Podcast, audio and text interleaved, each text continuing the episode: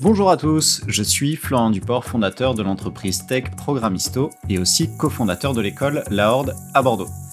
Depuis 10 ans, dans l'univers du numérique, j'ai pu exercer différents métiers, de développeur à chef de projet, en passant par commercial. Dans ce podcast, à travers des interviews, des retours d'expérience, nous allons revenir sur les grands mythes de l'univers tech pour vous donner toutes les clés de compréhension de l'univers dans lequel vous évoluez.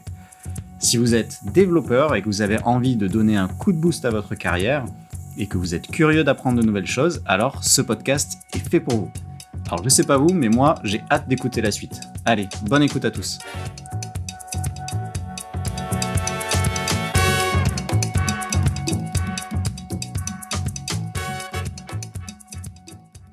À l'heure où j'enregistre ce podcast, la team Programmisto a fini 79e au Sprint Challenge de Coding Game. C'est vraiment une super perf et je tenais à féliciter toute l'équipe, c'était top. On pensait avoir fini 81e et il y a en fait deux équipes qui ont été disqualifiées pour des problèmes de copier-coller apparemment. En tout cas, c'est vraiment du, grand classique. Quoi qu'il en soit, on finit dans le top 100 au milieu de plein de noms d'entreprises prestigieuses et ça, c'est trop cool. C'était vraiment passionnant à suivre. D'ailleurs, j'ai testé un petit peu le format rapidement et c'était plutôt bien fait. Euh, l'exercice était sympa. Pour ceux qui connaissent Coding Game, comme d'habitude, on pouvait choisir son langage de prédilection et c'était sous un format d'un petit jeu. Et euh, voilà, j'ai une petite confidence à vous faire. Malgré mes nombreuses années de dev C Sharp, en essayant cet exercice, j'ai choisi un autre langage, Tintintin, et j'ai choisi JavaScript. Et oui, c'est euh, mon secret caché. On a euh, d'ailleurs un petit écriteau qui me fait bien rire dans nos locaux les employés doivent se laver les mains après avoir utilisé du JavaScript. Mais ça en reste ni plus ni moins mon langage favori. C'est tellement souple et tellement puissant à utiliser. En tout cas, pour moi, je trouve que ça me correspond parfaitement. Et sûrement un petit peu pour les mêmes raisons que beaucoup d'entre vous choisissent aussi Python. Et en tout cas, tout ça, ça m'a fait réfléchir à une chose. Euh, pourquoi est-ce que à la sortie de l'école, on devient petit à petit un petit peu spécialisé on va dire, parfois euh, de force sur une ou deux technos, ou en tout cas des langages de programmation. Et c'est la question qu'on va essayer de résoudre aujourd'hui. Donc, si vous avez fait une école d'informatique, vous avez étudié différents langages, plein de paradigmes différents, vous avez sûrement commencé même par du procédural, et vous avez découvert la programmation orientée objet au fur et à mesure de vos études. Donc euh, vous avez forcément fait euh, des langages plutôt, on va dire, back, du PHP, du Java, du C++, du C Sharp. Vous avez aussi fait du front en démarrant par du bon vieux HTML, CSS, un petit peu de JS, avec peut-être même du jQuery, et ensuite euh, des paradigmes un peu plus complexes comme euh, de l'Angular, du React, éventuellement même du dev mobile avec de l'Android, euh, des bases de données, relationnelles, NoSQL, etc. Et surtout, on vous a appris de manière générale à faire de l'algorithmie, à faire de la conception avec éventuellement de l'UML par exemple, et donc tout ça, ça fait que vous avez l'impression de sortir de l'école avec une boîte à outils qui est quand même relativement remplie. Et ça, ça se ressent quand on voit les CV des profils plutôt juniors. Clairement, il y a beaucoup de techno sur les CV et on sent que euh, ben, vous êtes apte à travailler sur plein de technos différentes. Et c'est sûr que quand vous étiez étudiant, vous passiez d'un projet à un autre et d'une techno à une autre euh, facilement, vous aviez l'air de faire ça facilement. Alors pourquoi est-ce que subitement, après les études, on nous colle une sorte d'étiquette de techno et qui va un petit peu nous suivre toute notre carrière? Eh bien pour donner un premier élément de réponse, je dirais que c'est les entreprises qui imposent leurs recherches en fonction de leur univers et de leur stack technique. Donc en tant que développeur, choisir une étiquette, c'est généralement nécessaire pour postuler aux postes et aux offres d'emploi qui, eux, sont systématiquement flagués avec la techno et les langages qui doivent être maîtrisés et qui sont attendus pour postuler. L'entreprise, forcément, elle exploite certaines technologies et pour eux, c'est un gain de temps et de formation euh, considérable d'avoir des profils qui sont déjà à l'aise sur les langages et sur les technos en question. Si on généralise un petit peu et qu'on regarde d'un point de vue du marché, on constate aussi que les stacks techniques, elles correspondent souvent à des types d'entreprises différentes. Si on prend par exemple les technobacs, bah, clairement, Java, c'est très utilisé dans le secteur public. Pourquoi? Parce que euh, l'État est très branché open source pour des raisons qui sont évidentes. Et euh, avant l'arrivée des containers aussi, on faisait rarement tourner euh, du Tomcat sur des petites machines ou sur des Raspberry Pi. Donc principalement, ça concerne des entreprises qui sont de plutôt grande taille, on va dire. Si on prend C Sharp et l'environnement .NET, bah, pour le coup, c'était plutôt utilisé dans le privé, notamment parce que euh, à l'époque, il fallait des serveurs 2IS pour faire tourner euh, les applications euh, C Sharp et que ça demandait forcément des licences serveurs Microsoft, donc qui étaient relativement chères. Donc ça concernait principalement aussi des entreprises qui étaient assez grandes.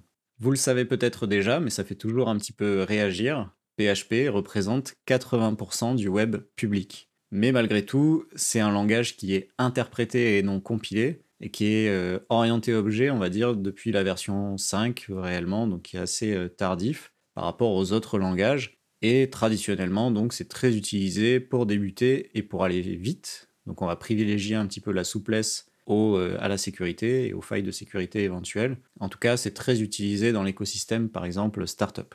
Donc, répondre à la question de votre spécialisation et de celle que vous devez choisir, et de la techno que vous allez vous coller sur votre étiquette, sur votre CV, c'est avant tout se questionner sur le type d'entreprise que l'on souhaite rejoindre. Même si aujourd'hui, tous les langages reprennent un petit peu les mêmes paradigmes, hein, on l'a vu, PHP maintenant ressemble beaucoup à d'autres langages, euh, Java ressemble énormément à C Sharp et inversement, tous ces concepts et les frontières sont un petit peu en train de euh, fondre. Et ça, ça arrive depuis l'avènement du cloud et des containers qui fait que maintenant les entreprises, elles exploitent, quoi qu'il arrive, quasi de la même manière côté Ops des applications, peu importe leur langage. Qu'elles soient faites en PHP, en Java, en C Sharp, c'est à peu près maintenant géré de la même manière. Et c'était loin d'être le cas il y a quelques années. Donc ça, c'est vraiment un gros pas en avant qui a été fait. Maintenant, super, vous avez choisi votre techno, euh, vous êtes devenu développeur euh, Java parce que vous vouliez aller dans des entreprises qui font du Java, parce que c'était les entreprises qui vous intéressaient,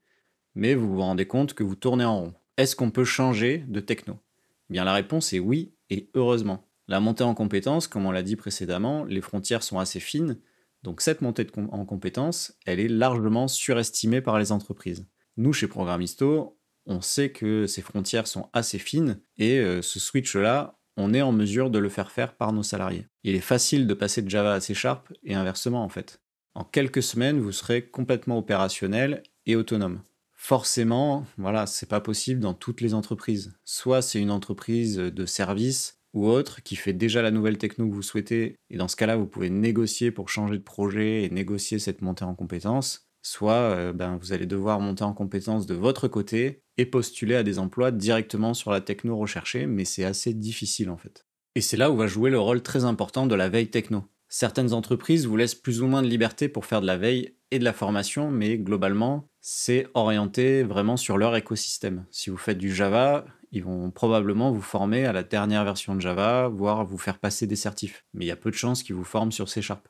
Donc, c'est votre veille perso qui doit élargir votre scope de connaissances. Si comme tous les devs, vous avez des side projects, personnellement, je vous conseille de les faire dans une autre techno que celle que vous pratiquez au quotidien dans votre travail, une techno qui vous intéresse réellement et sur laquelle vous souhaitez monter en compétence parce qu'elle va vous apporter quelque chose dans votre carrière.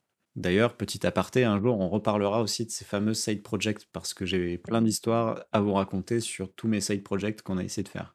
Autre petite histoire, pendant que j'étais euh, en poste de dev C Sharp, euh, j'ai connu la sortie de Node.js et l'arrivée euh, de JavaScript côté serveur. Comme je l'ai dit au tout début de ce podcast, j'ai toujours eu de l'affect pour JavaScript parce qu'on peut faire plein de choses qui sont à la fois très très sales et à la fois très très belles. et j'étais persuadé que ça allait prendre beaucoup d'ampleur et que Node.js allait vraiment exploser. Donc j'ai fait la quasi-totalité de mes side projects en JS, et aujourd'hui, si je dois dev quelque chose, ben, naturellement, je vais le faire en JS. Idem un petit peu pour Docker, j'avais déjà expérimenté Docker avant que ça arrive dans les entreprises dans lesquelles je travaillais en fait. J'avais essayé et je savais déjà comment ça fonctionnait. Tout ça pour vous dire de faire de la veille de manière intelligente et pour servir vos objectifs de carrière. C'est un élément déterminant qu'il ne faut pas sous-estimer. Si vous faites de la veille sur votre temps perso, essayez de l'optimiser au maximum pour que ça vous soit utile dans votre carrière. Autre sujet dont on peut parler, est-ce que je dois être full stack ou alors je dois me spécialiser que sur du back ou que sur du front? À mon époque de vieux singe, on va dire, on n'avait pas toutes les contraintes en termes de support, d'accessibilité et de performance sur le, sur le front des applications. Les applis euh, web qui étaient faites, c'était des petits euh, monolithes qui étaient euh, très très bien comme ça, et donc on était tous un petit peu full stack, on va dire. dans le sens où on faisait du HTML, du CSS de base, et un petit peu de JS pour ajouter un petit peu de dynamique, et voir un petit peu de jQuery pour euh, ajouter de l'Ajax par exemple. Un moteur de template, et c'était parti. Maintenant, la distinction entre front et back, elle se fait de plus en plus.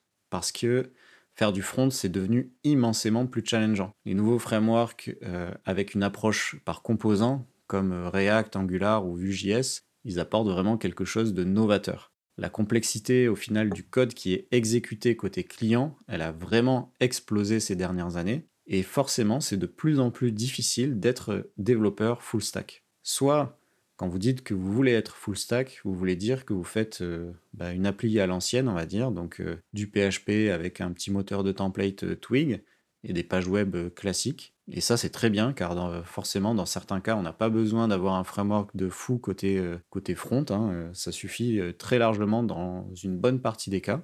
Soit, quand vous dites que vous voulez être full stack, ça veut dire que vous devez maîtriser à la fois un langage et un framework back, et aussi un framework front, et ça, ça demande beaucoup de travail. Mais malgré tout, c'est possible, vous pouvez le faire.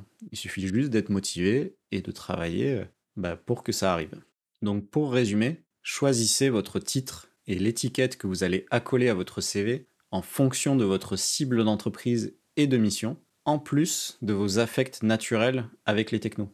Faites de la veille en parallèle, c'est très très important, et travaillez une techno supplémentaire qui pourra devenir intéressante à l'avenir. C'est une sorte de pari sur l'avenir. Choisissez pour vous des technos qui vont monter et faites en sorte que cette veille puisse vous rapporter à l'avenir dans votre carrière. Voilà, c'était un petit peu mes conseils de boomer pour le coup, mais en tout cas j'espère que ça vous aura intéressé.